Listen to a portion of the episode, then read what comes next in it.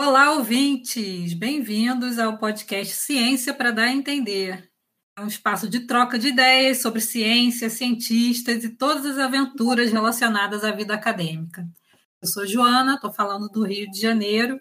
Eu sou Diogo, estou falando de Belo Horizonte. E eu sou o Albert, falando de Edimburgo, na Escócia.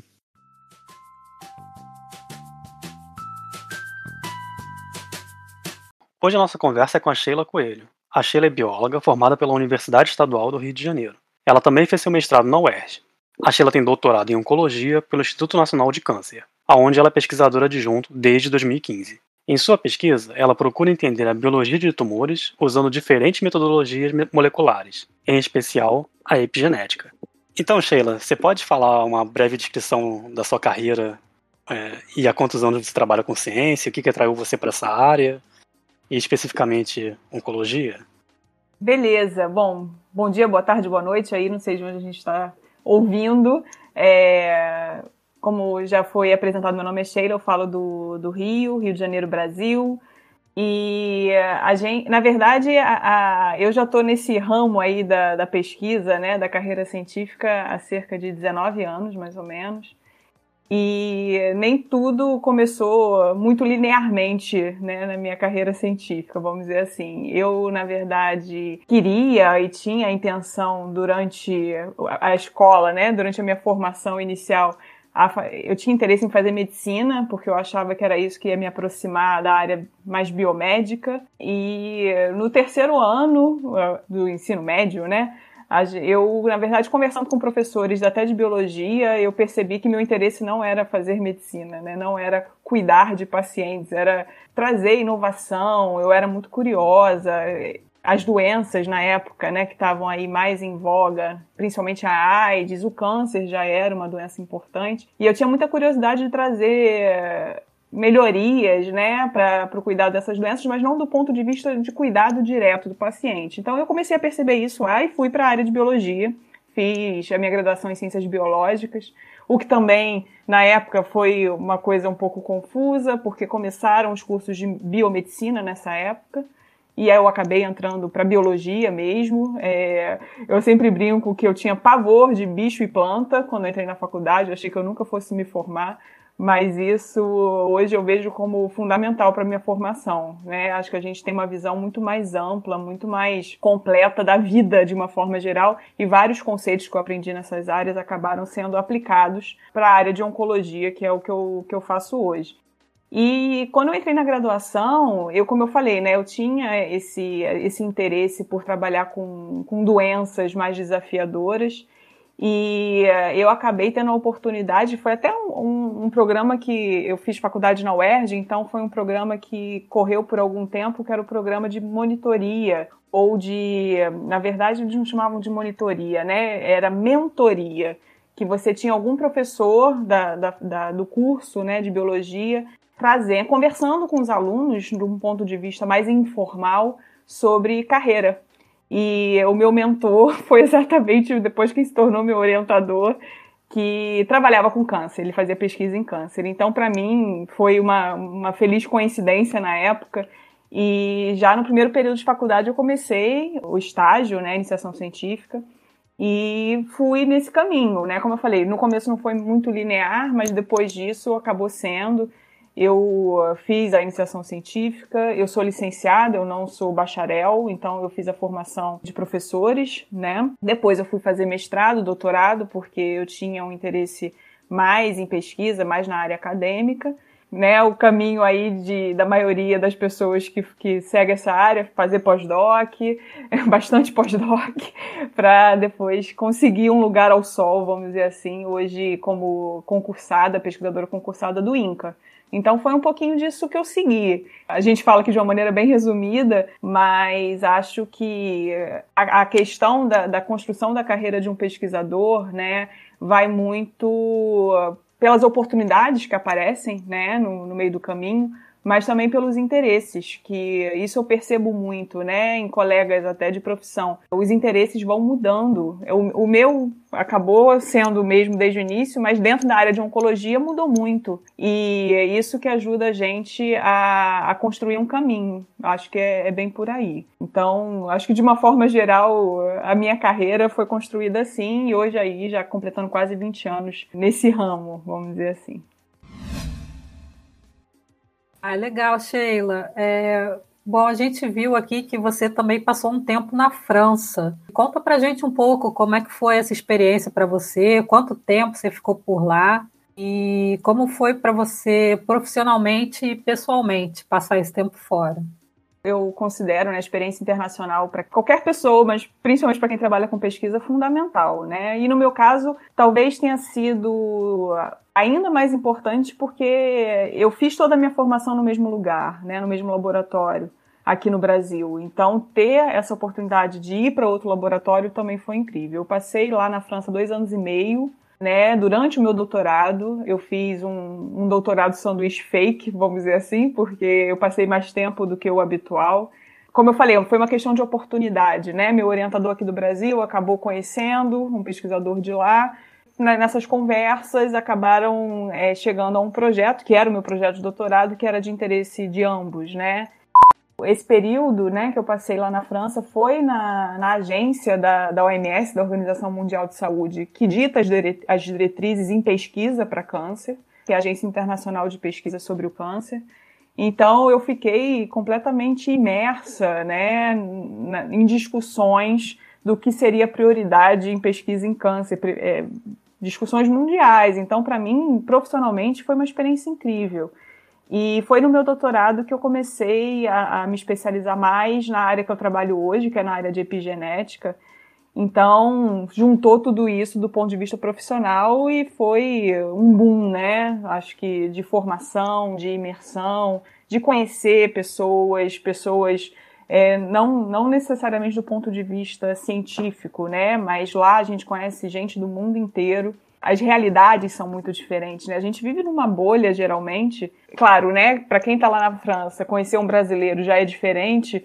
Para gente que é brasileiro, conhecer essas pessoas, claro, também já é diferente, mas conhecer pessoas aí de outros países com culturas completamente diferentes, é, China, Índia, países da África, enfim, foi, foi incrível do ponto de vista pessoal também porque eu fiz amizades, eu brinco hoje que eu tenho casa para ficar quase em qualquer lugar do mundo, né? Porque as pessoas estavam lá enquanto eu estava e voltaram para seus países de origem e a gente mantém contato. Claro, não é fácil, né? A gente está tá longe de família, de amigo, tá longe do que a gente conhece como normal, mas a, a experiência foi incrível. Eu voltei com outra mentalidade, inclusive, do que é fazer pesquisa, né? Porque aqui no Brasil a gente tem uma mentalidade um pouco paternalista, uma coisa às vezes muito pouco profissional. É claro que tem suas vantagens e desvantagens. Lá o, o aluno né, de doutorado ele é um profissional, ele não é um aluno. Então, as relações profissionais existem, os direitos profissionais existem, e quando eu cheguei lá, a primeira coisa que me disseram foi assim, Sheila, você, quando você chega lá, você conversa tal, Sheila, você vai ter é, 30 dias de férias. Eu falei, oi? o que, que é isso? férias? então, é, essa relação mais profissional, né, eu acho que me ajudou a ver muita coisa de um, de um ponto de vista um pouco diferente. Eu tomava como natural, né, ouvir o tempo todo, ah, você vai passar o resto da vida estudando, como é que é isso? E quando eu cheguei lá, eu falei, não, mas eu não sou uma estudante, né? Eu sou uma profissional, eu sou formada, eu tenho, eu tenho uma, uma carreira sendo construída, eu sou uma profissional. Talvez, claro, além de tudo que eu já falei, né, em termos de formação, mas eu acho que do ponto de vista de construção de carreira, isso para mim tenha sido o grande divisor de águas, sabe? Porque algumas relações que eu tinha aqui, eu já não cons conseguia levar da mesma maneira depois que eu voltei de lá, claro, né? Porque não era mais no jeitinho, né? No, no me faz um favor aqui, me faz um favor acolá. São relações profissionais e eu tento levar isso hoje para o grupo, né, que eu, que eu coordeno. Então, fazer a, a, esses meninos mais jovens, né, os alunos hoje de, de iniciação científica, mestrado, doutorado, entenderem que eles não estão ali estudando para sempre, né, que eles são profissionais em formação, mas são profissionais. E não, não é um conceito tão difícil, porque a gente tem isso para outras carreiras no Brasil, né? Aí as carreiras mais tradicionais, na medicina, na engenharia, na, no direito, essas pessoas, mesmo quando estão num curso de pós-graduação, elas são vistas como, como profissionais. Então, a gente não tem por que não ter essa mesma visão da carreira do cientista, né? Eu falo como bióloga, mas eu sei que, independente né, da área de formação original, se a carreira de cientista é a carreira escolhida, esse, esse profissional ele é visto como estudante por muito tempo. Então, eu considero que essa minha experiência na França trouxe muito desse. me chacoalhou muito nesse sentido, né? Que a gente é e deve exercer, né? Esse, esse profissionalismo. Interessante isso. Eu acho que parte do que você comentou tem a ver com a própria juventude como democracia, talvez, ou uma certa imaturidade mesmo do país, né, de não conseguir enxergar todas as profissões da mesma maneira, né. Na área que eu venho trabalhando agora, isso é muito claro, né, porque os biólogos são vistos como não, não só os estudantes, né, mas assim os profissionais mais jovens são a ralé da, do meio ambiente. Os engenheiros ou, ou engenheiros ambientais, tal, o pessoal que sai da graduação já sai com um salário base em todos esses tipos de, de trabalho, inclusive de consultoria, é muito, muito, muito maior do que o salário base do, dos biólogos recém-formados. E ainda considero que ocorre, ocorre, uma inversão das coisas, né? Mas isso é assim, é uma outra conversa, mas tem a ver porque a, a consultoria em qualquer área né, normalmente é feita pelos sêniores né, dessas áreas, né, as pessoas que têm experiência. E, de fato, a, o que eles vão pedir para dar uma consultoria numa área que eles dominam e há muitos, há muitos anos estão estudando, não vai ser barato, né? Você está pagando pelo tempo dele de execução daquele trabalho, mas você está pagando por todos os anos de estudo daquele profissional, né? E acho que nós invertemos muito o papel aqui no, no Brasil. Acho muito interessante que isso tenha ficado muito claro para ti fora e que você esteja investindo tempo também em orientar seus, seus alunos de iniciação científica e os mestrandos e doutorandos também para que eles enxerguem a, a ciência dessa forma também, né? Mudando um pouquinho de foco, mas é, sem te restringir de, de, conectar essas coisas que você vinha falando antes, a gente também conhece o trabalho de forte de divulgação do INCA, especialmente com os temas de anticancerígenos e a, campanhas antitabagistas. A vontade que nós tínhamos é de saber como que você está inserida nesse contexto, né? E o que que você traz, o que que você trouxe lá de fora também para você colocar como seu tempero dentro desse tipo de campanha, se você estiver envolvida diretamente. Vou só pegar um, um gancho um pouquinho, Diogo, que você estava falando, né? Essa questão da, da até da falta de, de reconhecimento do, do profissional da pesquisa, eu acho que isso acaba se mesclando aí com quanto a gente poderia até contribuir para essas campanhas, né?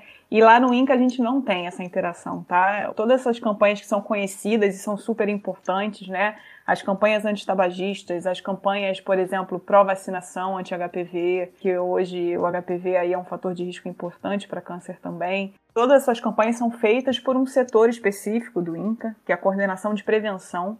Então, isso não se conecta com a pesquisa do, tanto quanto poderia, né? Se conecta muito pouco com a pesquisa porque de uma forma geral, né, aqui nas instituições brasileiras, eu, eu, tenho a impressão de que o pesquisador ele acaba ficando um pouco isolado mas poderia ser muito mais extenso, né? Eu, eu agora, nessa tentativa, né, de talvez me aproximar um pouco, eu fiz um curso ainda dessa agência lá da OMS, né, que eu comentei, que é a Agência Internacional de Pesquisa sobre o Câncer, um curso sobre prevenção e rastreamento precoce de câncer. Acho que são questões super importantes para a gente trabalhar no cuidado, né? Prevenir é melhor que remediar, a, a velha máxima, né?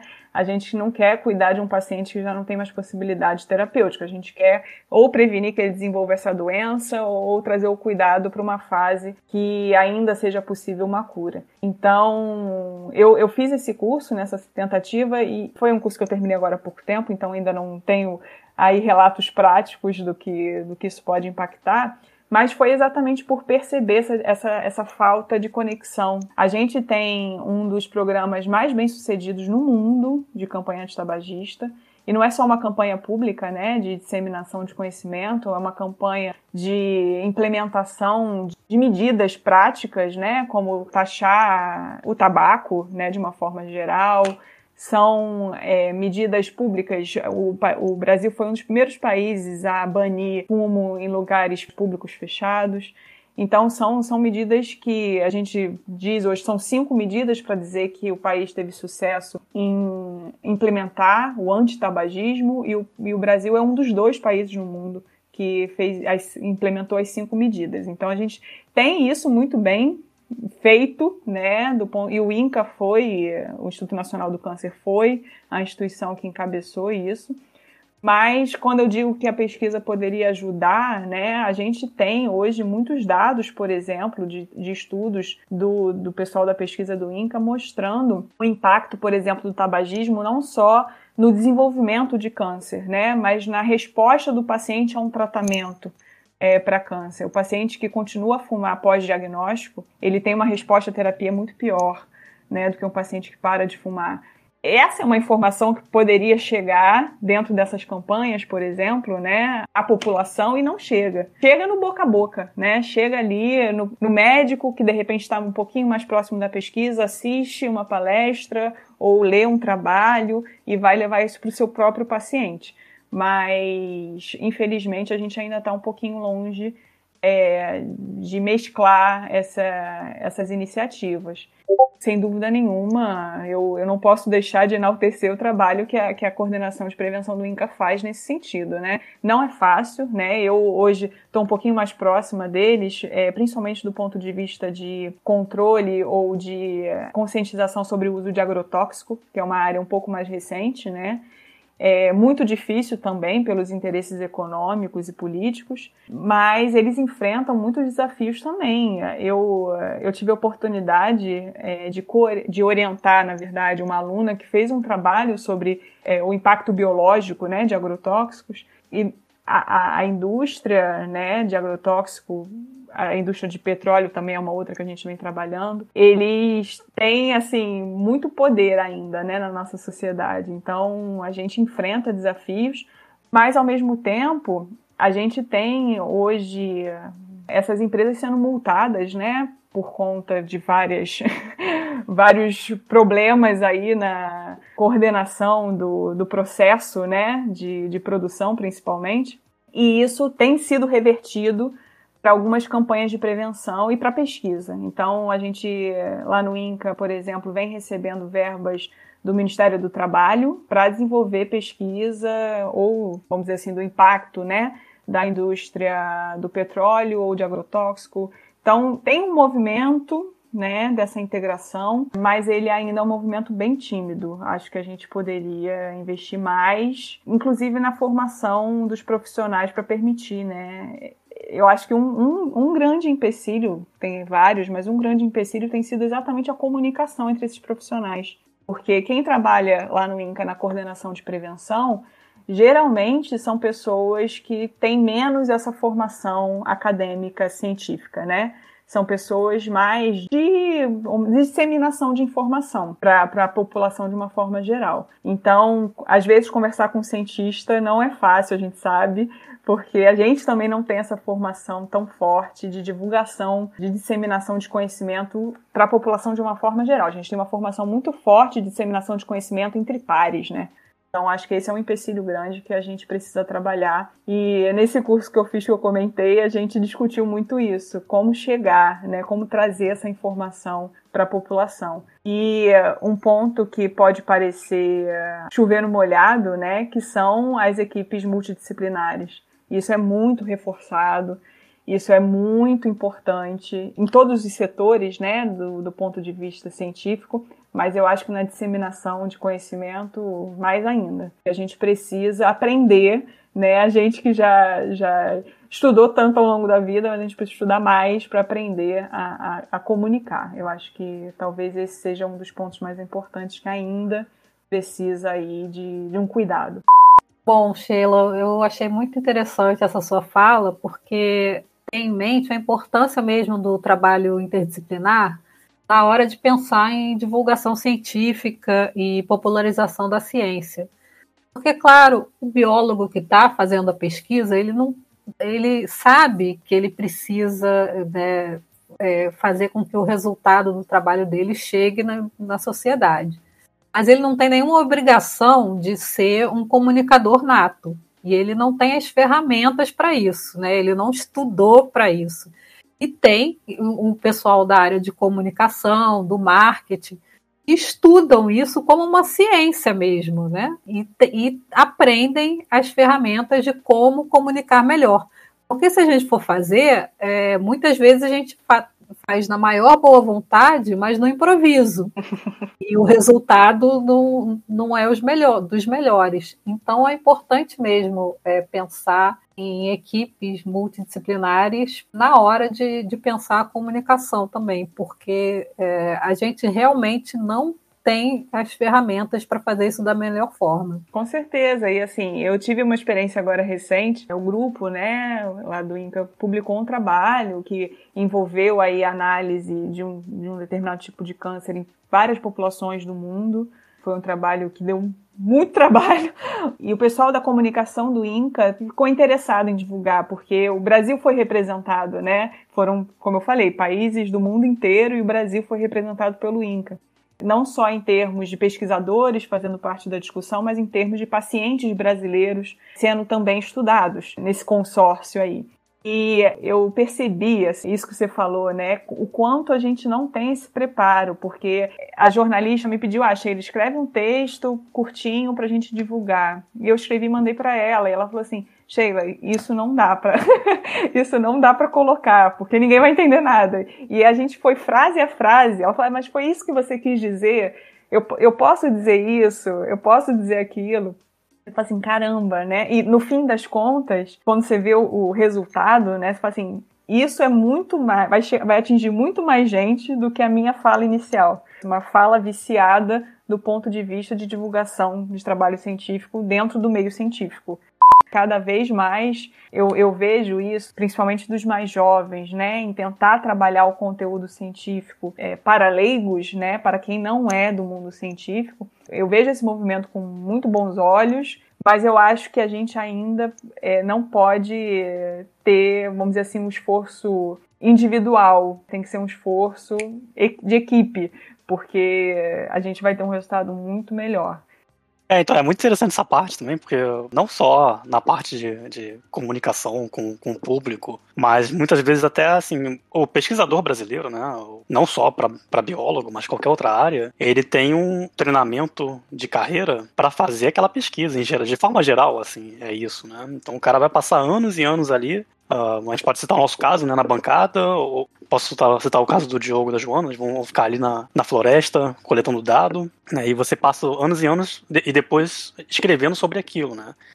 E aí, do nada, de repente, o cara vai virar um pesquisador, ou vira um outro tipo de profissional, ou vira um professor, e o cara não tem um treinamento para aquilo, né, então ele não teve um treinamento de didático. Né? No seu, seu caso você tem, mas tem vários outros exemplos de pessoas que a gente conhece que, que não tem. E não só para dar aula, mas como também para se comunicar com o público de forma geral. E, por exemplo, você vira uma pesquisadora agora, você começa a ter seu grupo. E tem toda a parte de gerenciamento, né? Então você vai ter que gerenciar sua verba, você vai ter que gerenciar um grupo e você não foi treinada para isso. E até uma coisa mais grave do que se comunicar com o público, porque, de certa forma, você tem responsabilidades financeiras agora, né? Para gerenciar essa verba pública e também com as pessoas, né? com as próprias pessoas, com seus próprios alunos. Você tem responsabilidade uh, pessoal e social ali, assim juntando essa deixa que a gente sabe que, que as instituições de, de, pesquisa e ensino superior no Brasil são basicamente três pilares de ensino, pesquisa e extensão, e, e o pesquisador tem que fazer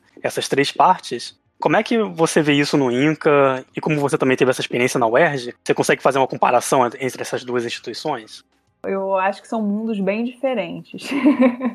é, é, curioso, lá no INCA, os três pilares não são ensino, pesquisa e extensão, são ensino, pesquisa e assistência, que é o cuidado com o paciente. Então, essa, a, a parte de extensão que eu vi é muito forte, a UERJ é muito forte em extensão, né? Existe, inclusive, a semana de iniciação científica, uma vez por ano, e tem a semana também de extensão, uma vez por ano. Então, para ver a força da extensão na, na universidade. E no INCA a gente não tem essa parte como um, pilar da, da instituição. Tirando essa parte de prevenção, talvez fosse o que chega mais perto de, de projeto de extensão, que é trazer para a população pouco do que é feito ali dentro, mas é uma divulgação muito mais de diretrizes mundiais, né? Não são diretrizes específicas que o INCA trabalha. Por exemplo, não foi o INCA que estipulou que a gente precisava taxar mais o tabaco. Isso veio da OMS, veio como uma indicação da OMS que seria uma medida que geraria um impacto positivo nas campanhas anti-tabagismo. Então, não é o que é feito, a divulgação ou trazer um benefício para a população, um conhecimento do que é feito dentro do Instituto. É muito mais trazer a informação do que é diretriz mundial. A assistência é o braço mais forte, é o pilar mais forte, porque quem conhece o INCA, conhece o INCA Hospital, de cuidado do paciente, de tratamento. Acho que por isso, né, pela história do Instituto, e pela força também que isso tem com a população, o impacto que isso tem na população, o INCA tem assistência como um dos pilares mais fortes, inclusive institucionalmente, né? em termos de verbas, em termos de espaço, espaço físico. A parte de ensino do INCA também é um pouco diferente, porque a gente não tem graduação lá dentro, né? A gente não tem formação básica, vamos dizer assim. Então, o que a gente tem de ensino são os cursos de residência, médica e residência multiprofissional, farmacêuticos, nutricionistas, enfim, das mais áreas, diversas áreas da saúde, e a pós-graduação.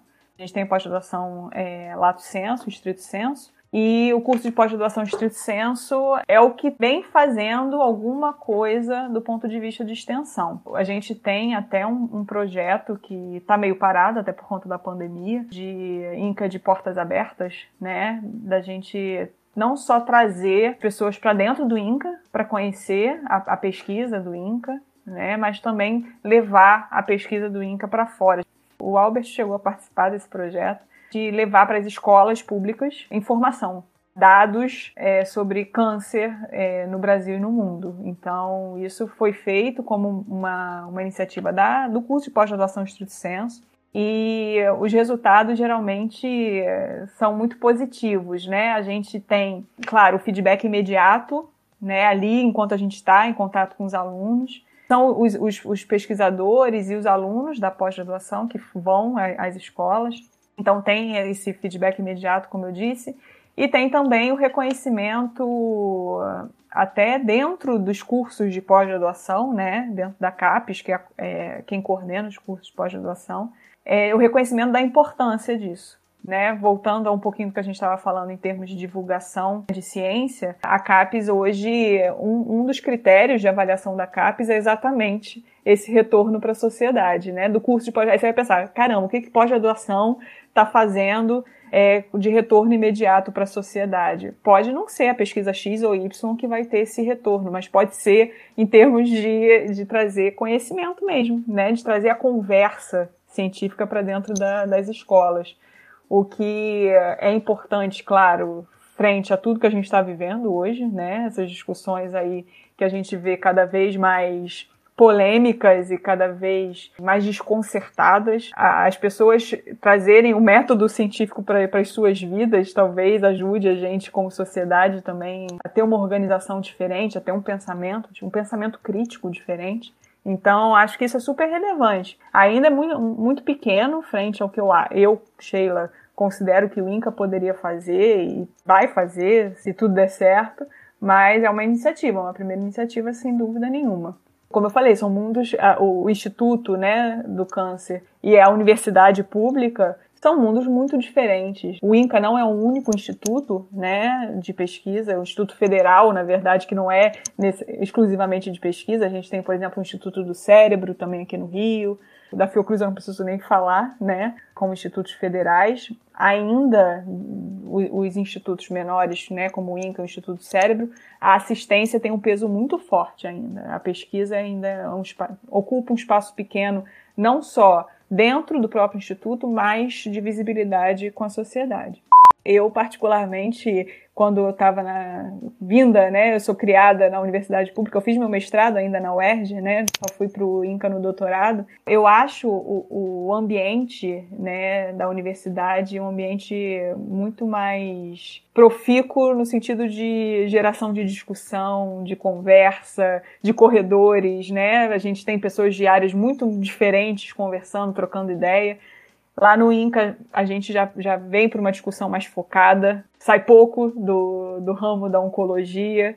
Então, isso traz o vício também, né? O, o vício de, de, linguagem, de pesquisa que a gente já vinha falando, mas agora o vício também de tema, né? A gente fica um pouquinho fechado. Eu acho que eu comentei lá atrás como eu considerei importante a, a parte de zoologia e botânica para minha formação, e, e eu acho que é isso, né? Por exemplo, a gente discutir evolução do ponto de vista de câncer faz muito sentido. E eu vejo colegas que talvez não tenham tido essa oportunidade, né? Que tenham feito um curso ou de graduação mais focado, ou talvez numa universidade que não tivesse esses três pilares tão próximos entre si, né, a, o ensino, a pesquisa e a extensão, tendo dificuldade às vezes de trazer alguns desses conceitos para a sua pesquisa, né, conceitos tão debatidos em outras áreas. Então, Acho que a universidade, nesse sentido, é, tem um diferencial muito grande. Né? As universidades públicas do Brasil têm esse diferencial. E aí eu vou. vou falei tão bem da, da minha experiência lá na França, né? Eu acho que isso é algo muito forte na universidade pública brasileira. Eu acho que a gente tem isso bem menos nas universidades lá fora, essa, essa troca que a gente tem aqui, sabe? Então, vou ter que puxar a sardinha aqui para o nosso lado também e isso forma profissionais é, com uma visão muito mais ampla.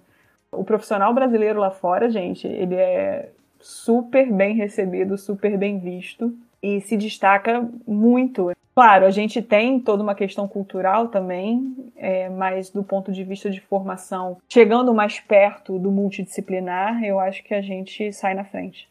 Eu tive esse contato com, com Inca forte, né? Eu tive a, a, oportunidade de fazer a minha parte experimental de bancada do meu estrado doutorado no Inca, de usar o laboratório, fazer usufruto do laboratório, mas é, eu fiz o mestrado doutorado na FRJ e consegui reparar bem nessa diferença que você falou, mas uh, um lado positivo que eu consegui ver também ao mesmo tempo do INCA, por ser um curso de pós-graduação mais recente, mais novo, tinha uma certa flexibilidade maior, porque tudo era muito novo e as pessoas, a pós-graduação em si parecia ser mais unida, assim, em, em prol de, de, certas metas. A pós-graduação que eu fiz no, no FRJ tinha muita briga interna e tudo mais, então, assim, às vezes o, o, parecia que era mesmo, mesmo uma coisa assim, tipo, tem união do, do, dos professores ali fora de ensino. Eu consegui presenciar assim, algumas coisas do, Inca que eram bem legais. E acho que não, não acho, acho que tem também no, no, no, ensino público, não é uma coisa restrita, mas de repente por, por ser uma instituição federal sem graduação, você tem um, um jogo de cintura maior, assim, tal, e você também tem uma, uma, uma possibilidade maior, né, uma abertura maior, tempo maior. É, acho que tudo tem suas vantagens e desvantagens, né? Institutos pequenos, se, se os pesquisadores não deixarem seu ego falar mais alto, tem a tendência de serem mais abertos, né? A, a, a conversas ali dentro. Conversas para o bem da instituição ali, né? Para aquele é, lugar comum. Na universidade isso às vezes fica um pouco mais difícil como é muito maior, né? Você conversar talvez sobre alguns objetivos mais, vamos dizer assim, institucionais seja mais complicado, né? O desafio é maior. Então tem, tem seus prós e contras, sem dúvida nenhuma. E uma, uma questão que eu acho super importante também, que, que a gente acaba vivenciando lá no INCA, né? Claro, de onde vêm né, os alunos, os profissionais que estão na pesquisa? Das universidades. Então, a gente acaba tendo esse, esse benefício, né, colhendo aí esses frutos de ter profissionais formados nas universidades vindo trabalhar no INCA e isso torna não só o nosso trabalho um pouquinho mais fácil, mas também tem aberto muitas portas para colaborações na universidade. Então, o Instituto, o INCA, que talvez tenha uma situação um pouco mais estável do que as universidades, né, um pouco mais confortável do ponto de vista até de, de financiamento, consegue abrir as portas né, para a universidade para fazer, seja experimentos ou projetos em colaboração e se beneficia, claro, desses profissionais formados nas universidades. Então, essa troca é importante. E isso ajuda a abrir um pouquinho a, mentalidade, né? A, a abrir um pouquinho as discussões científicas, sem dúvida nenhuma. Um gancho aqui, uma curiosidade, Sheila. Você falou que você teve uma experiência de multidisciplinaridade ou de ter contato com outras carreiras dentro da UERJ. E isso é algo que eu costumo escutar dos UERJianos, né? Essa não é a mesma experiência de vida de quem fez é, universidade na UFRJ, talvez na Rural, outros cursos que tenham aquela lógica de centros de tudo muito separados fisicamente, né?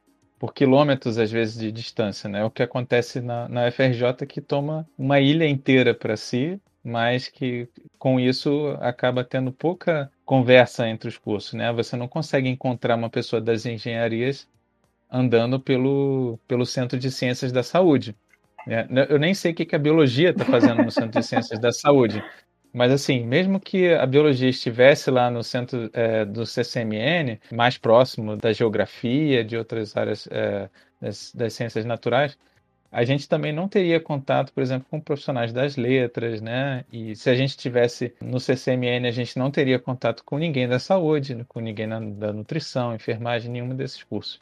Então, a, a, pergunta de curiosidade é se você acha que isso é uma coisa da UERJ, por ser uma universidade vertical e cada curso está basicamente colocado em um andar diferente. Então, é muito fácil você trocar de andar e trocar de, de, de pessoas ali. Olha, eu nunca tinha parado para pensar nisso, Diogo, vou ser bem sincera, mas eu acho que sim.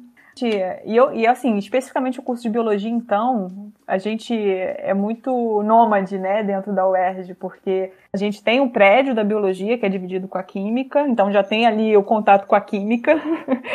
tem, tem muita, muita disciplina no prédio principal, que aí é bem esse sistema que você falou, né? Cada curso é um andar, então você circula ali, você acaba às vezes almoçando com alguém de letras, fazendo um lanche com uma pessoa da, da engenharia, enfim. E a gente tem as disciplinas que são no, no hospital universitário, né? Que tem um prédio ali atrás também. Tudo ali no campus, bem próximo. E você conhece todo mundo da área de saúde ali né? naquele, naquele prédio.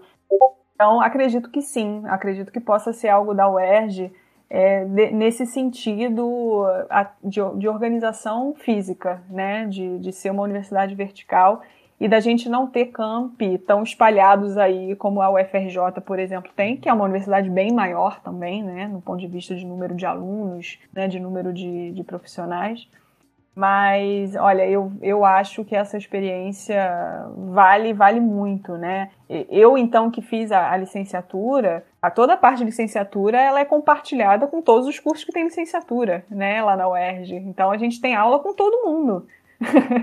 você, você puxa a disciplina no horário que, que mais te convém, mas você vai ter ali naquele curso pessoas de todas as áreas a minha experiência nesse sentido, como eu falei, foi, foi super produtiva. A gente, não só em, em, termos pessoais, né, que você conhece gente muito diferente, muito interessante, mas do ponto de vista de discussão, de formação mesmo.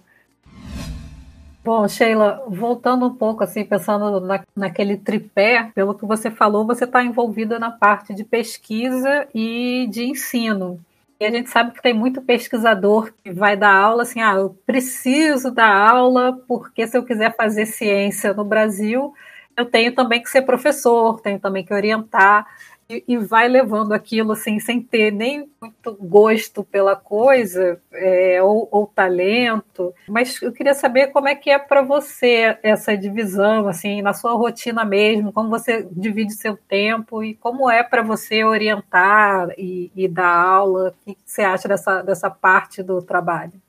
Joana, eu acho super curioso você falar isso, porque eu ouço muito, né? As pessoas falam assim, ah, mas tem que dar aula, que droga, que coisa chata. Tem que parar a minha pesquisa super interessante, mais importante do mundo para dar aula, né? Você, você ouve, não exatamente com essas palavras, mas quase isso. E para mim, quando eu entrei no concurso lá no INCA, era exatamente o oposto. Tipo assim, mas eu não vou dar aula. eu queria entrar numa universidade. assim, né? claro, né, gente? Super feliz, concurso, né? A gente que, que trabalha com pesquisa sabe o quanto isso é difícil. Mas eu, eu, eu tinha muito esse sentimento, né? Mas eu vou, eu vou me afastar de algo que eu gosto, eu gosto muito da aula. E achava que eu ia ter que me afastar disso um pouco, trabalhando num instituto, não, não na universidade. E, na verdade, a gente percebe que não, não mesmo, porque o magistério, a docência, né, na vida do pesquisador é parte integral, porque seja dando uma aula na pós-graduação, né, que você como professor da pós-graduação, como docente da pós-graduação, você tem a obrigação de, de oferecer disciplinas, mas no, no dia a dia, né, da, da orientação dos alunos, enfim, isso é, é, acaba sendo uma parte indissociável da, da vida do pesquisador. E para mim é, é, super satisfatório. Acho que a gente, quando pensa em pesquisa, né, pensa que o, o principal objetivo de um pesquisador tem que ser publicar um artigo científico, tem que ser gerar um produto, é, vamos dizer assim, mensurável do ponto de vista de reconhecimento. E para mim, né, às vezes eu fico muito mais feliz quando eu, eu percebo que um aluno está entendendo ou está super apaixonado pelo seu projeto ou está propondo coisas novas, né, está conseguindo ver além daquilo que ele faz no dia a dia do que é, ter necessariamente um produto. Mas isso, aí eu vou, vou, até levantar um ponto aqui que eu acho importante, que vem sendo discutido, né, do ponto de vista da avaliação do pesquisador. Que o pesquisador ele deve ser avaliado por esses produtos gerados, né, pelos artigos científicos publicados, pelas patentes, por, enfim, pelos capítulos de livro, por, é, por essas, é, esses produtos mesmo mais mensuráveis, ou se ele deve ser avaliado de um, talvez de um ponto de vista mais subjetivo, mas em termos até de formação de outros profissionais, né? Que isso tem um impacto talvez maior, né? O artigo você sabe quantas vezes foi citado, né? Ah, fulano, ciclano e Beltrano citaram meu artigo. Mas e aquele aluno que você ajudou a formar e que hoje está formando outros alunos e está produzindo também e que está contribuindo para a ciência, né? Então, eu tenho colegas que não gostam de dar aula, que não gostam de orientar, mas eu sempre digo que esses colegas estão na carreira errada.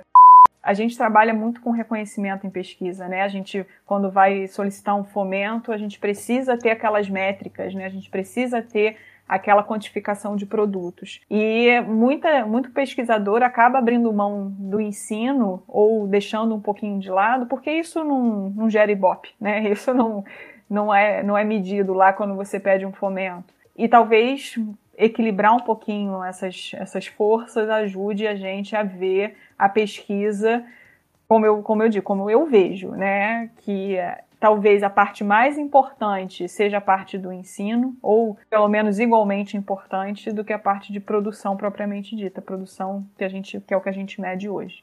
Sou apaixonada por dar aula, então não posso nem dar esse testemunho do outro lado acho que, que isso também acaba se tornando muito, muito evidente no, no, no, dia a dia, né? no contato com, com os alunos. Porque eu também, o meu interesse não é dar aula só para os meus alunos, né? para os alunos que eu oriento. Não gosto de falar meu aluno, porque o aluno não é meu, o aluno que eu oriento, que eu supervisiono.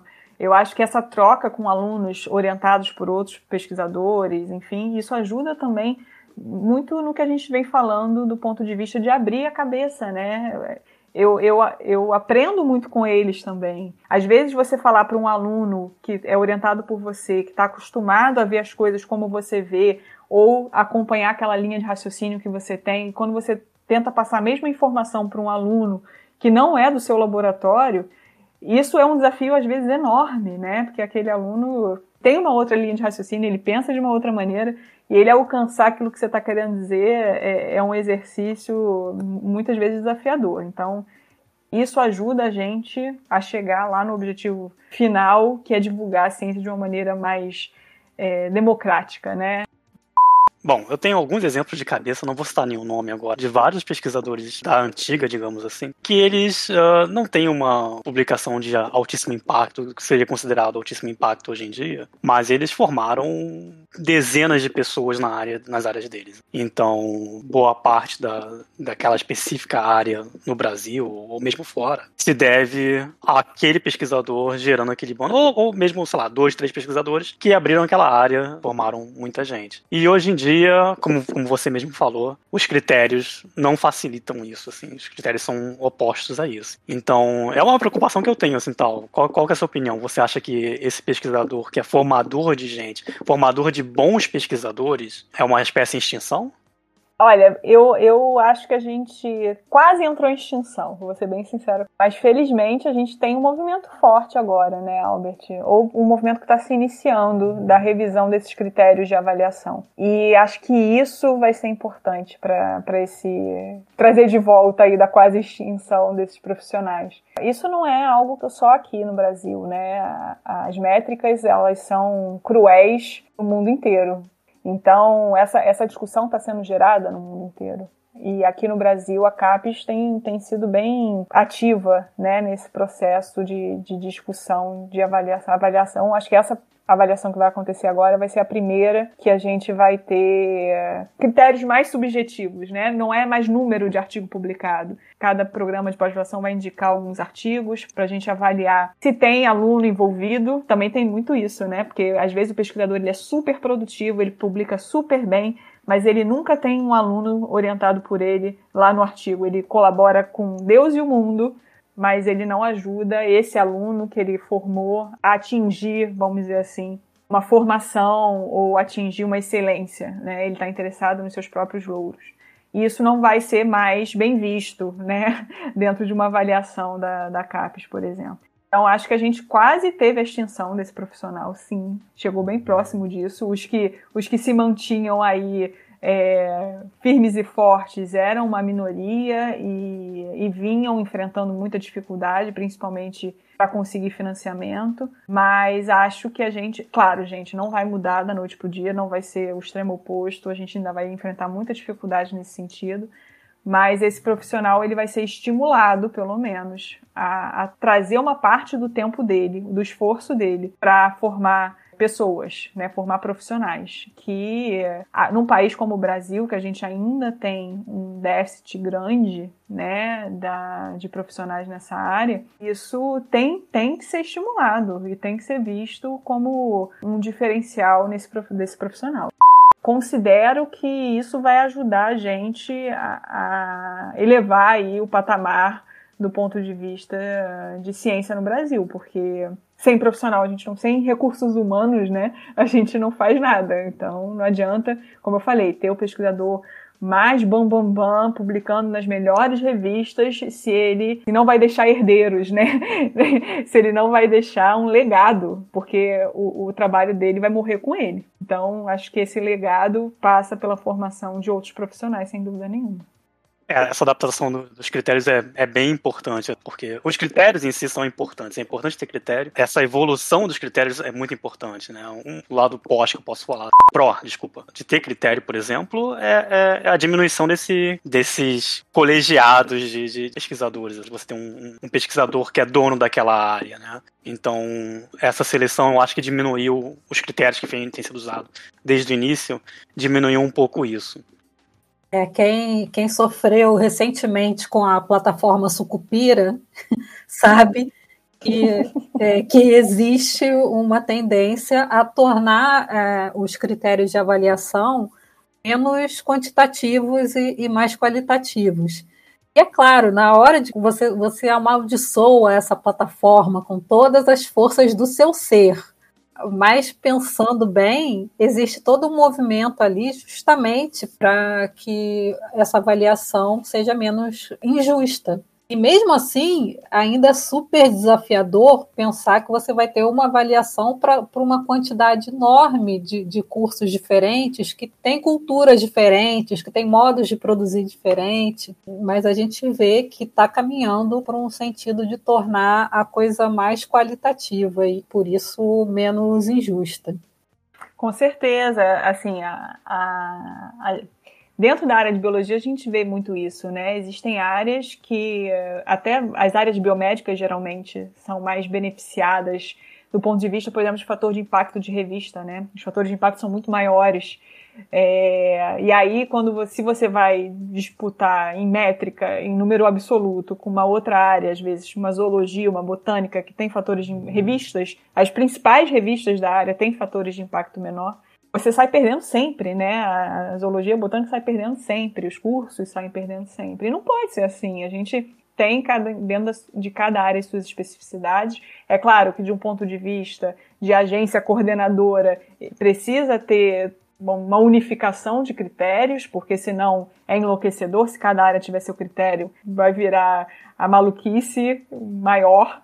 Mas isso tem que ser equilibrado de alguma forma, né? E talvez essa, essa avaliação mais, mais qualitativa seja a saída. Claro, ainda vai ter crítica, ainda vai tirar muito o nosso sono. Eu, como professora da pós-graduação, recebi um e-mail perguntando assim: qual foi o artigo de, de, que você considera mais importante da sua carreira nos últimos cinco anos? Só de fazer você parar para pensar nisso, aí você vai escolher o quê? Você vai escolher o artigo pelo fator de impacto da revista, você vai escolher o artigo pelo número de citações que ele teve, pelo artigo que você gostou mais de fazer, que você acha que na sua área fez uma diferença maior, por mais que tenha sido uma revista de impacto baixo. Então, gente, não é, não é fácil, não, não tem a menor dúvida, mas é um movimento necessário. Eu acho que a gente não, não consegue evoluir é, se a gente não passar por isso. A gente passou de, de perguntas de múltipla escolha para perguntas discursivas, respostas discursivas, né? Mas acho que vai dar trabalho, mas vai ser produtivo no fim das contas. Pergunta pegadinha. Nessa hora que a gente vai é, deixar claro para todo mundo a, a, nossa idade, né? Ou as pessoas vão ter uma ideia do, de que faixa etária que nós estamos, né? Então, como nós três aqui, você também deve ter pego, estou tentando ser o, o mais gentil possível, pego a transição do que a gente fazia antigamente, que era ir à biblioteca buscar referências, né? Ler os livros que lá estavam e tal, para a era do Google, a era da internet, onde as buscas são relativamente muito mais rápidas e eventualmente muito mais fáceis de serem feitas. O Google tem o um projeto de reunir todo o conhecimento que a, que a espécie já produziu até hoje, né? Então você acha muita coisa e, e de uma maneira muito rápida. É, então, vendo essa transição e como que os alunos é, hoje, as, as pessoas em formação estão passando por ela, você acha que isso, essa mudança para a era da hiperinformação nos permite estar mais bem informados ou mais perdidos? Um, um adendo a essa pergunta. Acho que na época que a gente usava livros, e desde o colégio, que a gente tinha lá a enciclopédia, né, em casa, era um, sempre uma coisa muito importante. Todos os pais compravam uma enciclopédia para os filhos poderem fazer os, os, trabalhos do colégio, né, os trabalhinhos e tal. Eu acho que o, o, nosso tipo de ensino em caixinhas sempre deu muito, muita importância a você ter o livro e copiar o que está escrito no livro, às vezes sem interpretar direito o que estava ali. Eu acho que a gente reproduz isso na, nas universidades, é, só que na nossa época a gente reproduzia indo à biblioteca e copiando dos livros ou dos artigos que estavam lá. E hoje, aparentemente, o que as pessoas fizeram, os mais jovens fizeram, é só mudar o meio da onde se extrai informação e a rapidez com que se copia e cola, né? Porque hoje você aperta Ctrl C e Ctrl V e antes você tinha que ao menos redigir aquele negócio que você estava olhando lá na página do livro. Só que junto disso tudo veio também a facilidade de se detectar essas cópias. Então, o assunto do plágio científico, é, tanto na parte dura, né, da ciência dura, nos artigos científicos, quanto na parte do ensino, ficou muito mais fácil, porque a mesma internet que dá o pão também cobra, né?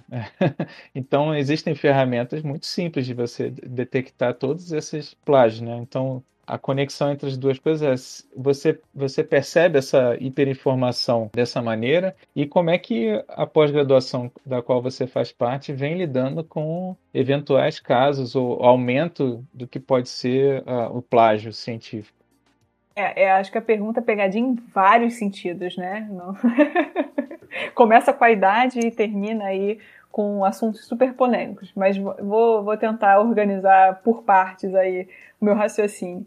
Eu peguei a transição sim, eu comecei a minha carreira científica indo na, na biblioteca pegar artigo, né? Aqui no Rio de Janeiro a nossa principal fonte mais atualizada era a Fiocruz, então saía lá da UERJ para Fiocruz, fazia uma pesquisa antes para pegar os títulos que mais me interessavam, ia lá só pegar o, o, o artigo impresso, né? A cópia do artigo impresso. Existe aí na, na, nessa transição alguns prós e contras, né? Acho que essa, essa transição, claro, possibilitou não só a gente ter uma atualização basicamente em tempo real do que está acontecendo na ciência no mundo inteiro. Hoje o artigo saiu, no mesmo dia você tem acesso a ele em PDF, então isso é muito, muito fácil. Mas, ao mesmo tempo, eu sempre brinco com os alunos que eu falo assim: quem não tem uma pasta no computador dizendo assim, artigos que eu preciso ler, artigos que eu quero ler, artigos importantes porque você vai baixando, você vai encontrando títulos, você vai baixando aquilo. E se você não tiver um sistema de organização, de ordem, de prioridade para ler, você se perde. O pró disso é, como eu falei, a atualização em tempo real, mas eu acho que a gente tem mais dificuldade, eu pelo menos enfrento isso, e os alunos que eu oriento reportam isso, de entender o que é mais relevante para você ler, ou do que é mais importante naquele momento você ler, você se informar.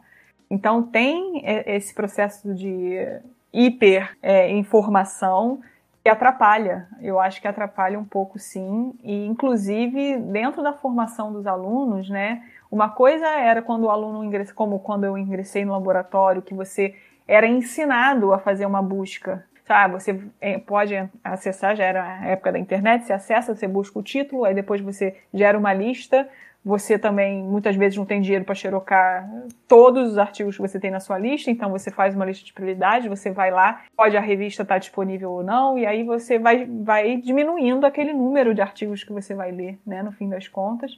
E muitas vezes essa seleção fica muito mais focada e objetiva. Hoje em dia, os alunos já não passam por essa formação. E aí, eu já vou fazer um link com o que você falou, Diogo, que é em relação a essa facilidade não só do ponto de vista de informação científica, de artigos científicos, mas do ponto de vista de informação como um todo. Se o aluno não aprende, se ele não é treinado a buscar a informação, vamos dizer assim, mais bem embasada, que tem mais evidências científicas daquela realidade, isso às vezes dificulta, né? Vem muita informação truncada vem muita informação sem embasamento científico, estou falando dentro do meio acadêmico só, né? Não estou nem falando aí fora. E esse aluno, eu vejo hoje que ele tem mais dificuldade de identificar um trabalho cientificamente coerente de um trabalho cientificamente mais falho, porque a quantidade de informação é muita, ele não passou por esse treinamento. Então, é, eu acho que é um desafio adicional para o orientador e para quem está formando esse aluno por exemplo, com a formação dos alunos que eu supervisiono, a gente discute os artigos não só do ponto de vista dos experimentos que foram feitos, mas qual era a pergunta do autor, ele usou as ferramentas corretas para responder aquela pergunta, ele tem evidência científica suficiente para chegar às conclusões que ele chegou. Ele está discutindo os dados dele frente à literatura, mas esses dados são comparáveis. Ele trouxe tudo que a literatura, ou tudo é sempre impossível, mas ele trouxe para a discussão pontos importantes, pontos discordantes do dele, né? Então eu acho que a gente, claro, tem uma maior, um desafio maior, uma dificuldade maior, como eu falei, mas a gente também tem essa possibilidade de trazer a discussão não só do ponto de vista experimental, que é o que a gente geralmente fazia, né? Ah, mas fulano usou essa técnica, ciclano usou a outra, olha que interessante, super moderna, né? Super atual. E hoje a gente precisa ficar atento, sim, para essa discussão em outros níveis, né? Discutir evidência científica, discutir se aquele artigo é de fato relevante para a área, se aquele artigo de fato trouxe as possibilidades. A gente tem que ter, tomar muito cuidado com como essa informação chega e como essa informação é interpretada. Eu vejo, assim, um desafio muito grande e não você daquelas velhas corocas que ficam assim, no meu tempo era muito melhor porque eu fazia assim, assim, assado. Não é isso. É, eu acho que a coisa está mudando. Isso é incontrolável, a gente não tem como parar essa informação, né? Não tem como interromper esse fluxo. E, mas a gente tem que parar para pensar como gerenciar isso. Eu percebo hoje, por exemplo, que talvez por essa facilidade de informação, que os alunos, de uma forma geral, têm uma tendência de ler menos. Talvez porque eles saibam que a informação está ali, e às vezes ele não precisa ler um artigo científico inteiro. Ele pode botar no Google um termo, vai ter alguém comentando sobre aquilo. Então ele já pega uma opinião de alguém sobre aquele tema, o que do mundo científico e vamos dizer assim, do mundo real também. O mundo real é ótimo, é como se o científico não fosse real. Mas do ponto de vista de sociedade, isso não é interessante. Você já pegar algo interpretado, você já pegar uma opinião formada. Você precisa construir a sua própria opinião baseada em evidências científicas. Então eu percebo isso. Se tem um ponto negativo, alguns pontos negativos dessa hiperinformação, eu diria que essa dificuldade de realmente filtrar aquilo que é informação de qualidade e não se deixar levar pelas pré-interpretações que já existem aí na rede, né? Mesmo de cientistas renomados, tá, gente? Eu falo sempre isso para os meus alunos. Não é porque o fulano, o bambambam bam, bam da área falou que aquilo é lei. Muito pelo contrário, a gente vê muitos profissionais chegando aí no fim da carreira se baseando nisso para trazer suas opiniões mais polêmicas e aquilo acaba sendo tomado como verdade em muitos meios. E isso não é nem um pouco positivo do ponto de vista de discussão científica. Eu acho que a gente está aí num período de transição transição não só de informação, mas transição desse profissional. Os profissionais que nos formaram vêm do outro extremo também, então se a gente tem dificuldade de fazer essa transição, eles mais ainda, e eles ainda estão na ativa, muitos deles, né? Eu morro de medo de formar pessoas que visam pegar opiniões formadas na internet, que não exercitem esse quase dever como cientista, né? Diria dever de ter uma avaliação crítica de tudo que lê. E, claro, né, com isso vem também, gente, eu acho que isso tem que ser muito reforçado no mundo científico, essa questão do plágio. A gente passou por uma. Eu, eu costumo brincar que é que nem quando você implementa um sistema, por exemplo, de rastreamento de câncer mais eficiente, né? Os números aumentam muito de cara, né? você começa a ter muito mais diagnóstico. E foi isso que aconteceu com o plágio. Eu acho que logo que essas ferramentas surgiram, né? A gente teve muito mais detecção de plágio, parecia que as pessoas estavam fazendo muito mais plágio. Mas não necessariamente, pode ter sido só o sistema de detecção que se tornou mais eficiente. Agora, o cuidado, ele tem que ser permanente, né? Lá na pós-graduação, infelizmente, a gente já teve casos de plágio, mas que foram assim, os que foram identificados foram devidamente punidos, né? E isso é importante. A identificação, né? A gente punir e punir, diria eu, bastante forte mesmo, né? Porque no nosso meio isso é realmente algo que deve ser evitado com todas as forças. Então, já, já tivemos casos e, e, assim, os plágios que a gente teve, eles foram detectados de uma forma muito simples, porque isso é um outro cuidado que a gente tem que tomar, né? As pessoas acham que fazer autoplágio não é plágio. Ou seja, eu publiquei um artigo científico em inglês, eu faço a tradução e publico ele em português também. É a mesma informação. E a pessoa é o autoplágio, você está fazendo plágio. É seu o trabalho, foi você que desenvolveu? É, mas você está fazendo um plágio. E foi assim que a gente detectou, foi o autoplágio. E as pessoas não veem, não tem dificuldade de entender isso como plágio, né? Mas fui eu que escrevi. Como assim eu não posso só trazer essa informação para um outro contexto? Então, todo, todo tipo de plágio deve ser evitado e a, a, gente precisa, como eu falei, punir dentro das nossas possibilidades, né?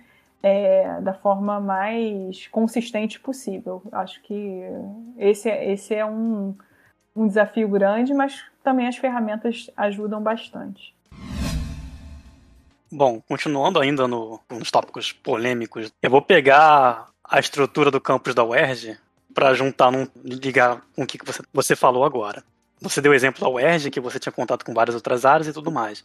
Antes da internet, as pessoas com quem que elas conversavam? Elas conversavam com as pessoas que estavam ali próximas. Então iam conversar com o vizinho, iam conversar com o pessoal da rua, com o pessoal do bairro, com o pessoal do clube, com o pessoal da escola, com o pessoal do trabalho, né? E essas pessoas tinham formação, têm formações distintas, pensamentos distintos, e as pessoas trocavam essas ideias. Muita gente argumenta que a internet veio com, com, com algo que é bom e ruim, que permitiu uma comunicação maior e ao mesmo tempo também criou bolhas, né?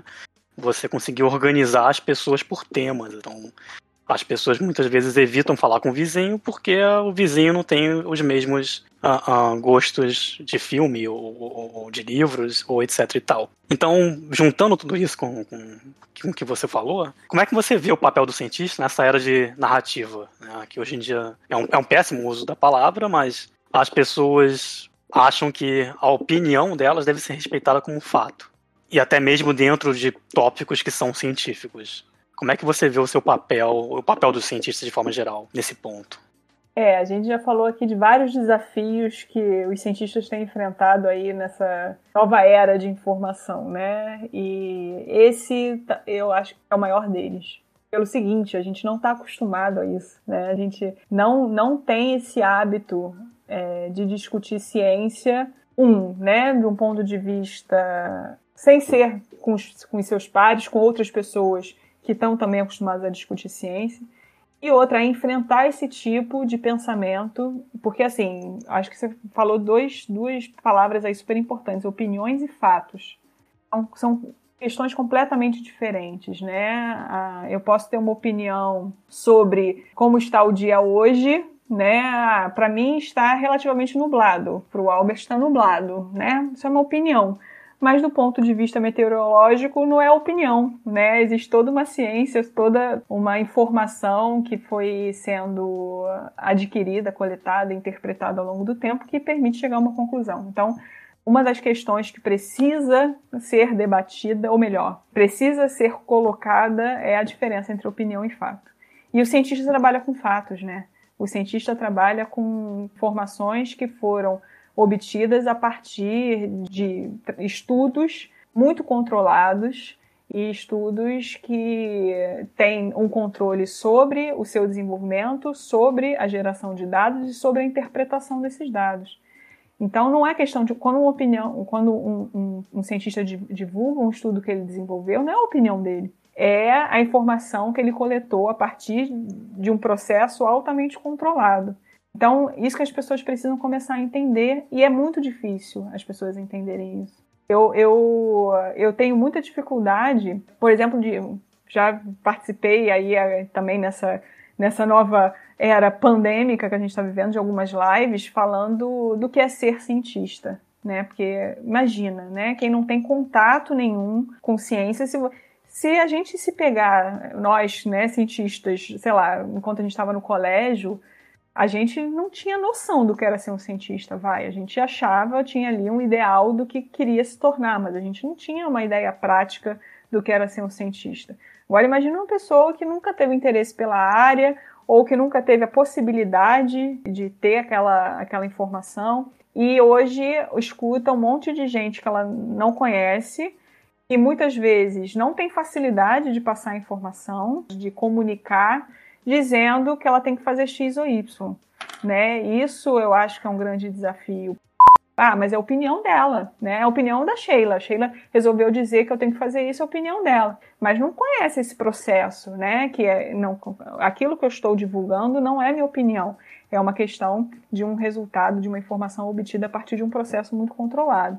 Então, acho que essa era que a gente está vivendo, ela, ela veio com uma velocidade muito maior, a informação, essa questão das pessoas sentirem ou se sentirem incomodadas, né, sobre o que, o que chega a elas em termos de, de informação e o que chega a elas em termos do que elas têm ou não que fazer e o que elas acreditam, né? Esse embate, isso chegou com uma velocidade muito maior até por conta da pandemia, do que aquilo que a gente podia controlar antes. Que a gente podia, talvez, ali remediar um pouquinho antes de chegar nesse extremo. E hoje a gente vê um extremo mesmo, né? Um extremo entre os cientistas que estão tentando, né, vem tentando não só gerar esse conhecimento, mas como transmitir esse conhecimento, e o outro extremo, que são pessoas que estão mais aí para confundir do que para ajudar, né? Que fazem questão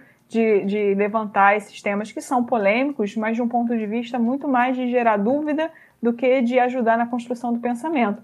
E no meio do caminho tem um monte de gente perdida, que não sabe em quem acredita. Se acredita no cientista, que, como eu falei, muitas vezes são pessoas com os quais eles nunca tiveram contato, que não sabem o que fazem, né? Que essas pessoas não sabem o que os cientistas fazem e que estão ali é, taxando regras, né? Estão ali é, dizendo que é assim ou assado. E do outro lado vem um grupo que começa a dizer: ah, mas você não, não acha que você tem que ter sua opinião, que você tem que poder dizer o que você acredita, que isso tem que ser discutido. Vamos, vamos acabar chegando até na questão das vacinas, né?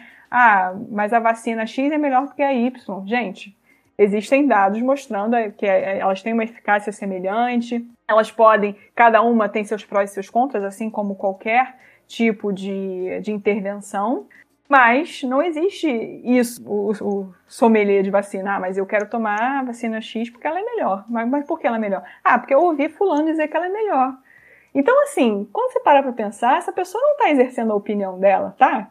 Ela está usando a opinião de uma outra pessoa para é, basear aquilo que ela, que ela acha que deve ou não fazer. Então, como eu falei, gente, o que a gente precisa né, é trazer, do meu ponto de vista, o cientista tirar ele desse extremo e trazer ele aqui para o meio do caminho. Para discutir, vamos dizer, de uma forma mais leve, de uma forma mais compreensível, o que ele faz né, no dia a dia. E não acho que vai ser um esforço que o cientista vai conseguir fazer sozinho. Né? A gente vê hoje também um, um movimento que eu acho super importante, alguns cientistas né, que acabaram se afastando um pouquinho da ciência dura, né, é, da ciência, é, da pesquisa focada só para divulgação entre, entre pares, concentraram seus esforços na divulgação científica, o que é super importante.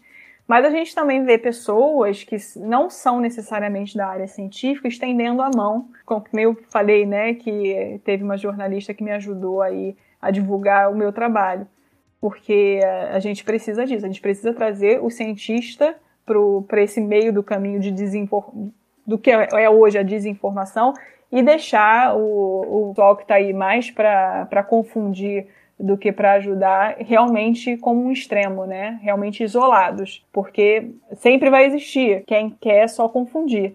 Mas se eles não tiverem essa, essa visibilidade, né? Se eles não tiverem esse espaço, eles voltam ali para o seu mundinho. E eu acho que a gente precisa ter esse movimento, né? A, a, a situação do, do mundo todo, do nosso país eu nem falo, né? Mas do mundo todo está tão difícil do ponto de vista de, de impactos ambientais, da discussão de saúde, né, de uma forma geral. A gente vai ainda enfrentar essa pandemia, eu acho que foi um aperitivo do que a gente ainda vai enfrentar aí nos próximos anos e a gente precisa trazer essa pandemia que foi o estopim como exemplo do que não fazer, né? Agora a gente sabe o que não fazer e vamos trabalhar no, no, que a gente pode realmente melhorar. Mas sem dúvida nenhuma, é, é, essa, o, a era digital favoreceu muito o crescimento desse extremo que está mais aí para confundir, né? Agora, como, como barrar isso? Não tem como. Tem como a gente trazer, eu acho, essa conversa para um ponto mais democrático, né? Para um ponto mais compreensível. Porque eu tenho muita dificuldade de divulgar a ciência de uma forma mais. Hum, não vou dizer simples, porque não é simples. Se fosse simples, eu conseguiria fazer. Mas de uma forma mais compreensível para a sociedade de uma forma geral. Vou até dar um exemplo, né? Meus familiares, nessa, nessa época de mensagem de WhatsApp, me encaminham, né? Ah, Sheila, olha o que, que eu recebi no grupo tal, olha o que, que eu recebi no, no, no outro grupo. Como é que eu respondo isso? Me ajuda. E aí você, né, você tem que parar para pensar mesmo, falar como é que eu vou falar isso de uma forma compreensível, né? Para eu não falar de uma forma técnica, chata e burocrática. Eu tenho que falar de uma forma compreensível. É um, é um teste de, de, de didática, né? É. total, teste de didática total. E acaba retirando também da torre de marfim, né? Nessa hora, né? Exato. E Sheila, você contou pra gente que você é concursada do INCA. E a gente sabe que na carreira do pesquisador, né, esse é, é um alívio incrível, assim, é quando você atinge o nirvana, parece assim, é, tipo um ápice na carreira, mas ao mesmo tempo pode ser visto como um começo, né? Quando você realmente, não, agora sim eu vou fazer o, o que eu o que eu pretendia fazer, o que eu tinha na cabeça de pesquisa com mais autonomia. É, mas eu queria saber de você, como é que você vê isso? Se você vê como um grande ápice ou como um começo? E o que, que você pretende fazer assim da sua carreira daqui para diante? Se você tem alguma coisa que você quer é, se especializar mais, alguma área que você quer incluir nos seus trabalhos? Conta um pouco para gente é, assim, é, é, super interessante isso, porque eu, eu quando visava né, uma, uma vaga, visava um concurso, eu tinha muito essa ideia de que eu ia chegar lá e ia falar, pronto, agora estou completamente realizada, acabou, né? Acabou a busca por esse santo grau, vamos dizer assim. E não foi nada disso. Eu cheguei lá e falei assim, caramba, e agora? né? Cheguei lá e falei assim, o que, que eu vou fazer da minha vida agora, né? Porque parece.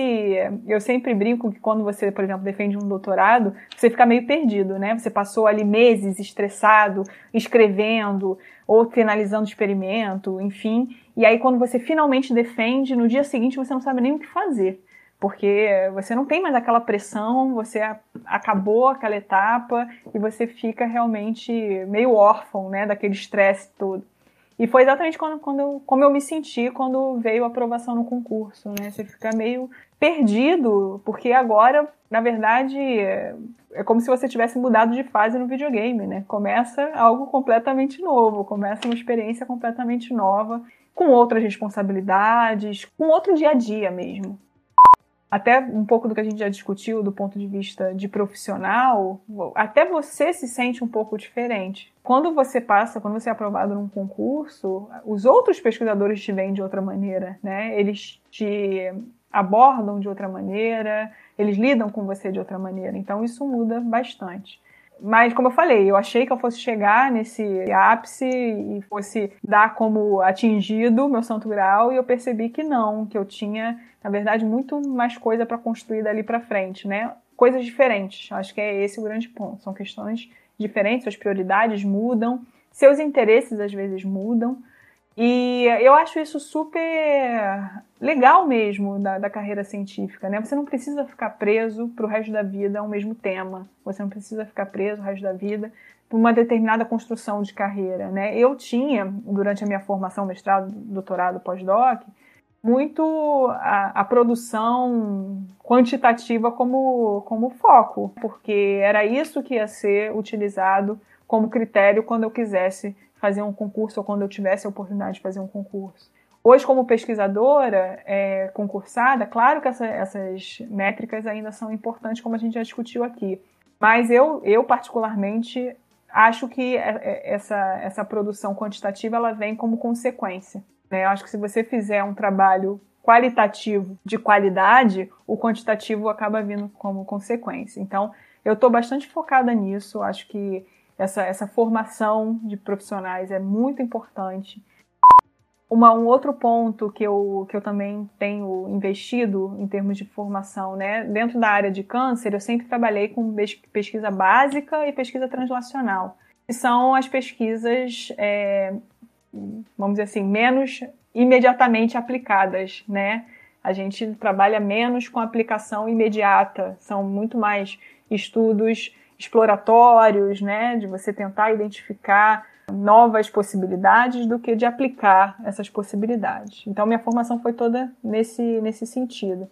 E vem crescendo muito o meu interesse, acho que eu cheguei a comentar aqui, até por ter tido a oportunidade de passar um tempo lá na, na IARC, né, que é a Agência Internacional de Pesquisa sobre o Câncer da OMS, quando agora da do INCA, de trabalhar com prevenção e rastreamento precoce de câncer. Então, são duas áreas que eu venho investindo, investindo bastante, porque, assim, talvez até por conta do que eu já trabalhei, que era muito mais dali para frente, né, do diagnóstico para frente, já com câncer estabelecido, tentar ver novas terapias, alguma coisa nesse sentido. trazer essa, essa parte mais de prevenção e rastreamento, porque eu comecei a perceber que dentro da, da, nossa realidade brasileira vão ser iniciativas um que vão ter mais facilidade de entrar na nossa realidade por serem é, iniciativas talvez que precisem de um custo individual, né, é, menor, né, de um investimento individual menor. Então, dentro do sistema público de saúde, é tudo que a gente quer, atingir mais pessoas com menor custo e também gera resultados, né? Se a gente pensar na nossa sociedade, a gente vive numa bolha, nós do mundo científico, né? Mas quando a gente começa por ter a oportunidade de estar dentro de um hospital, muito próximo de um hospital, a gente vê que a realidade do paciente ah, fui diagnosticado com câncer e agora? Ah, vou fazer o tratamento, vou ficar bem, não vou. É, será que eu vou ter dinheiro para chegar no hospital para tratar? Será que eu vou conseguir comer? Mas eu vou parar de trabalhar? O que, que vai acontecer? Então, como é que você vai trabalhar só, né? Não estou dizendo que não seja importante trabalhar, mas com novas terapias super avançadas, que tem os melhores resultados, se o paciente não tem nem o que comer. Se ele vai, vai ter outras mil dificuldades para chegar naquele, naquele hospital. Então, acho que trabalhar com prevenção e com rastreamento precoce para trazer esse paciente para um estágio que a gente possa ter um cuidado menos invasivo, né, e, e mais facilitado, talvez seja para nossa população mais interessante. Então é uma área que eu comecei a, a, me envolver, tem sido um dos objetivos. A pesquisa básica e translacional continua, não, continuam na minha vida, acho que não saem nunca mais, mas essa, essa aplicação do ponto de vista de prevenção e rastreamento são questões que eu quero investir sim, porque a gente vai, acho que também amadurecendo né, um pouco da nossa visão de pesquisador, que nem, nem tudo é, é resultado, nem tudo é, deve girar em torno de resultado, nem tudo deve girar em torno de produto.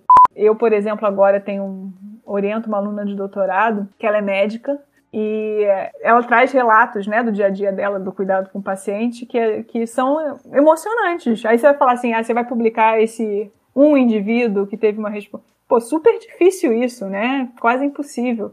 Ainda mais se for uma doença menos rara. Se for uma doença super rara, você consegue, mas uma doença menos rara, você não consegue.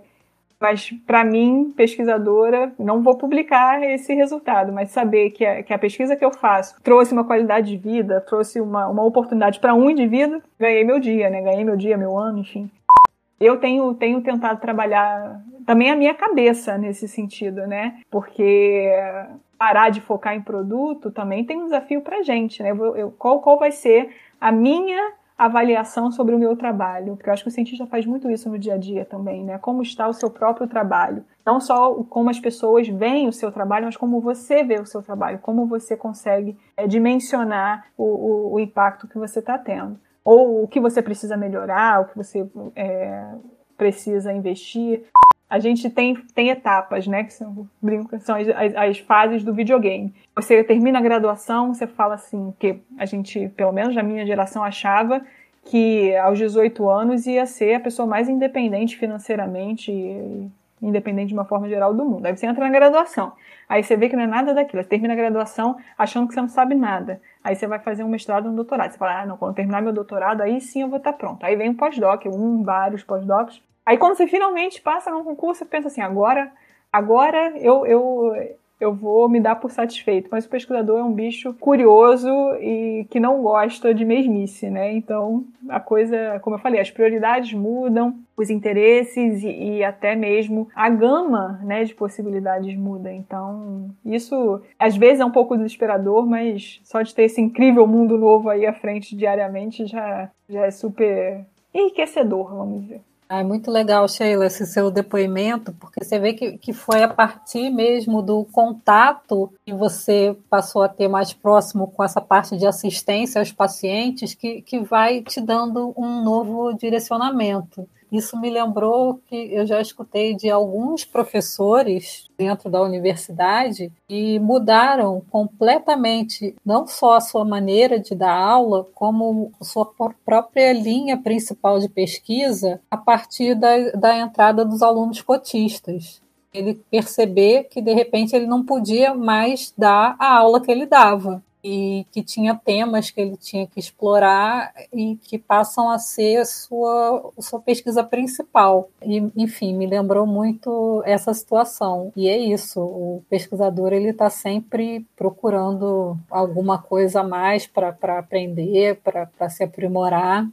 Eu queria até comentar o lance da, dessa inquietude que a Sheila, que a Sheila falou, né? A gente vai, vai mudando de inquietudes, é, vão mudando de, de ilusão, né? De que a gente vai se libertar supostamente, né? De uma de, estar, de estarmos presos a algo da nossa idade ou da imaturidade de cada momento da vida, né? Então, tá lá da graduação. Antes disso, né? No colégio, né? Quando as crianças estão no, no colégio, querem sempre ser mais velhas, achando que ser mais velho vai dá mais liberdade, né? Então você termina o doutorado achando que vai estar tá no extremo, né? É, finalmente pronto para fazer alguma coisa e aí que você se depara de verdade entrando na carreira e continua fazendo isso, né? E eventualmente até pensando nessas falsas libertações até o momento que você volta a usar fralda e aí você esquece disso porque já não tem mais nada para lembrar, né? De repente.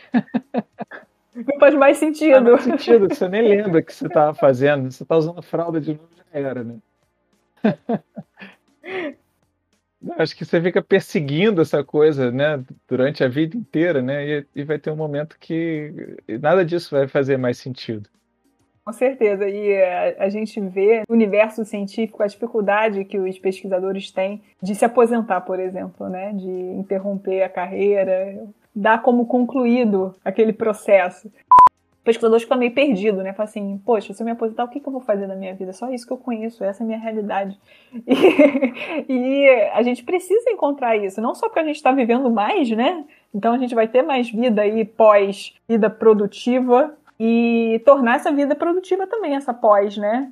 Vamos, vamos pensar em outras coisas, porque também não, não dá para sentar na cadeira para sempre e fechar as portas aí para os novos profissionais que estão sendo formados e estão vindo com outro gás, uma outra energia, uma outra visão de mundo, enfim, vamos tirar, desviciar aí esse processo acadêmico se pensar que essa, essa nova geração nasceu já com internet, com, com tudo que a gente foi conhecendo ao longo da nossa vida, abrir as portas para esse pessoal, preparar o terreno e abrir as portas, eu acho que é super importante.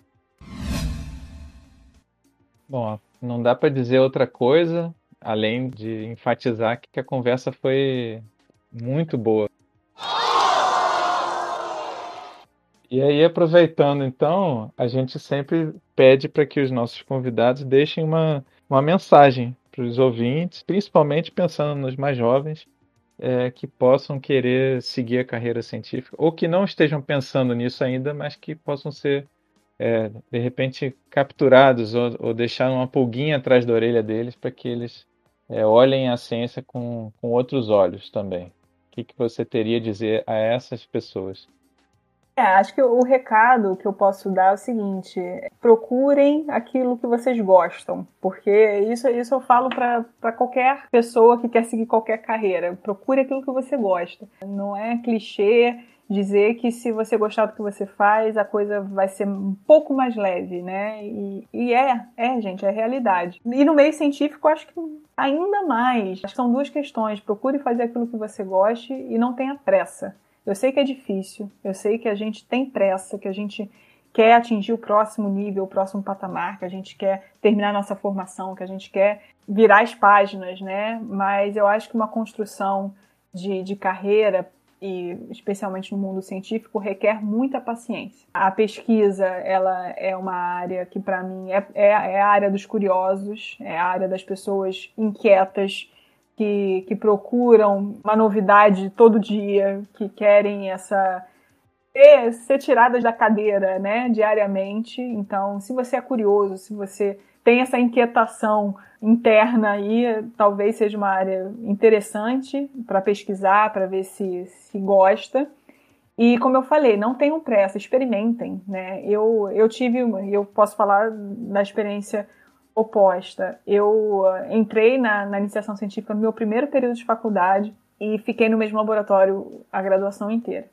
Claro que isso uh, isso na época foi uma estratégia que eu usei, porque eu falei, não, quanto mais tempo eu passar aqui dentro, mais eu vou saber daquilo, né? Eu vou ter uma formação diferenciada. E hoje eu já vejo isso com outros olhos. Eu queria ter experimentado, eu queria ter feito um estágio na ecologia, eu queria ter feito um estágio na, far, na farmaco, enfim, eu queria ter, ter experimentado mais. Até para entender, eu, eu sou muito feliz, muito realizada com o que eu faço, com o que eu estudo, mas eu acho que ter essas experiências talvez me ajudassem a consolidar isso mais cedo né, as minhas escolhas. Porque parece que quanto mais você experimenta, menos você sabe o que você quer, mas eu acho que é o contrário. Isso ajuda você a consolidar aquilo que você mais tem interesse. Então, como eu falei, um, faça o que você goste e procure aquilo que você gosta e você vai procurar, você vai encontrar, acho que aquilo que você gosta experimentando. Né? Experimente as áreas, converse com as pessoas. A gente é, falou aqui hoje tanto da, da facilidade de comunicação atual, né?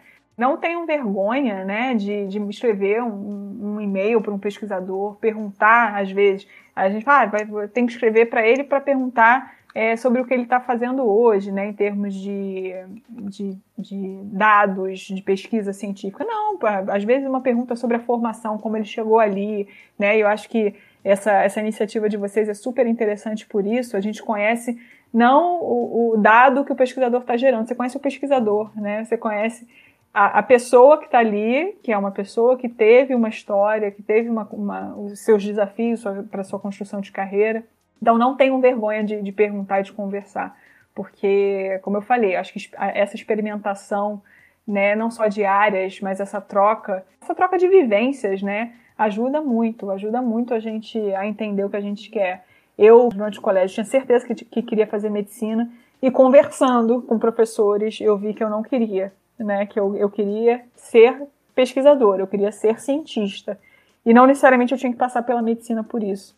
Acho que, que a gente também precisa abrir um pouco aí a cabeça para várias áreas, não só biologia, né? Para várias áreas que ainda são vistas, às vezes, com o nariz um pouco torto tal. E, e a gente precisa de profissionais de todas as áreas sendo formados, profissionais que gostam do que fazem, que são muito competentes e que vão trazer aí essa, esse benefício para nossa sociedade. Só assim a gente atinge, né? Não adianta só ter médicos, engenheiros, pesquisadores ou qualquer profissional que seja, a gente precisa de todos. Então, vamos encontrar aquilo que a gente gosta de fazer, porque profissionais que trabalham com o que gostam são mais felizes e são mais é, competentes de uma forma geral. Então, é o meu recado aí para a galera.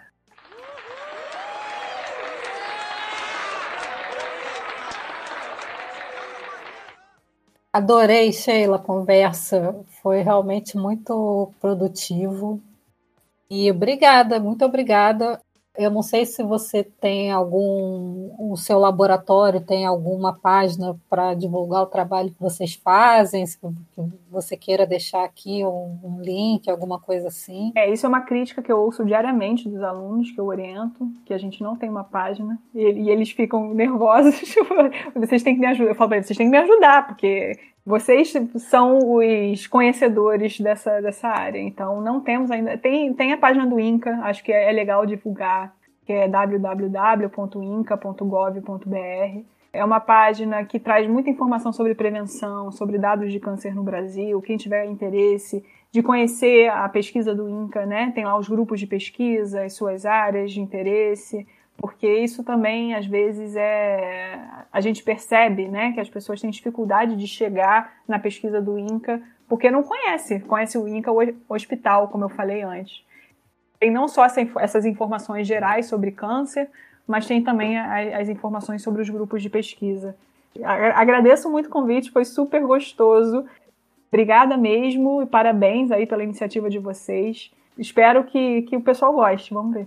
A gente que agradece, minha grande amiga Sheila. E então é isso, pessoal. A gente se despede por aqui e em breve a gente vem com o um próximo episódio. Isso aí, muito obrigada, Sheila, e até a próxima, pessoal.